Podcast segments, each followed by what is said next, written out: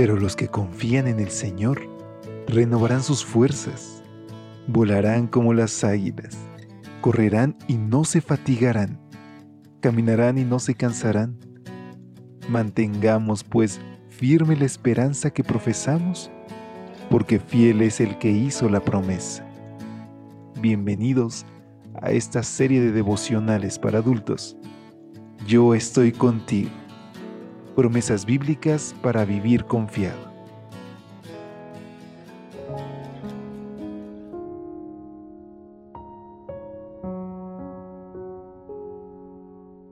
Hola, hola, muy buen día. Qué gusto poder saludarte. Ya es martes por la gracia de Dios y en este 28 de marzo hoy tenemos el privilegio de poder hablar con nuestro Padre y de acercarnos a su presencia. Y qué mejor que hacerlo iniciando nuestros primeros minutos de este día, leyendo su palabra y conociendo más de las promesas que nos deja. Ese es el sentido de este tu espacio de lecturas devocionales para adultos en esta mañana trae una reflexión titulada Y tendrás paz. Nuestra lectura base se encuentra en el libro de Job, capítulo 22, versículo 21. Vuelve ahora en amistad con Dios y tendrás paz, y la prosperidad vendrá a ti. Si a este sueltas, no eres amigo de César, dice Juan 19:12, y fue lo que le dijeron los judíos a Pilato cuando el procurador analizaba la posibilidad de liberar a Jesús.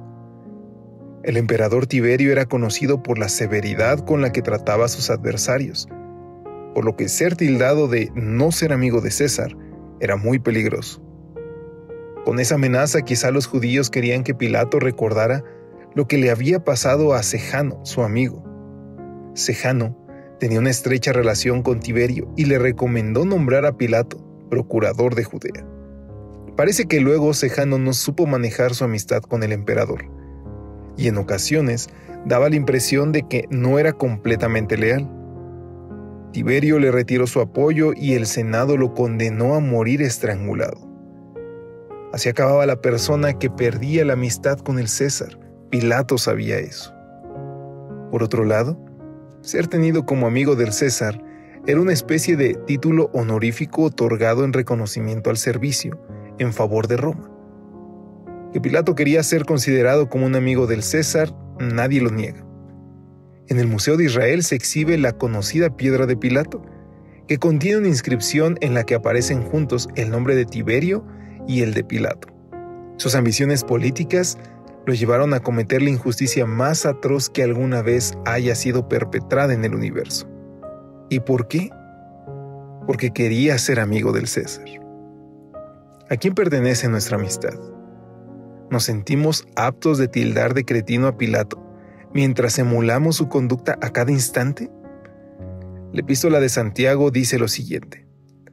¿No saben ustedes que ser amigos del mundo es ser enemigos de Dios? Cualquiera que decide ser amigo del mundo se vuelve enemigo de Dios. Parece que nosotros nada más hemos cambiado de sustantivo, César por el mundo. Pilato fracasó en su intento de encontrar un precario equilibrio entre César y Cristo, porque eso es una imposibilidad. De acuerdo con el historiador Eusebio, Pilato acabó suicidándose. No encontró paz en su amistad con el César. En cambio, a nosotros se nos promete, vuelve ahora en amistad con Dios y tendrás paz y la prosperidad vendrá a ti. Esa amistad nos dará lo que el César no pudo darle a Pilato, paz. Hoy, ahora, podemos entablar una hermosa relación de amistad con nuestro Creador. Y es que, queridos amigos, nada supera tener paz, poder ir a descansar cada noche tranquilo, sabiendo que nuestra vida descansa en las manos de nuestro protector, de nuestro Salvador, y si bien enfrentamos pruebas, tentaciones, dificultades, angustias, nosotros estamos seguros porque todo tiene un propósito. Y hoy yo te invito a que le des prioridad a tu amistad con Dios. No dejes que nada ni nadie te aleje de esa relación. Y pídele al Espíritu Santo que hoy despierte tu conciencia para darte cuenta de aquellas acciones que hay que dejar. Te invito a que te unas conmigo en esta oración.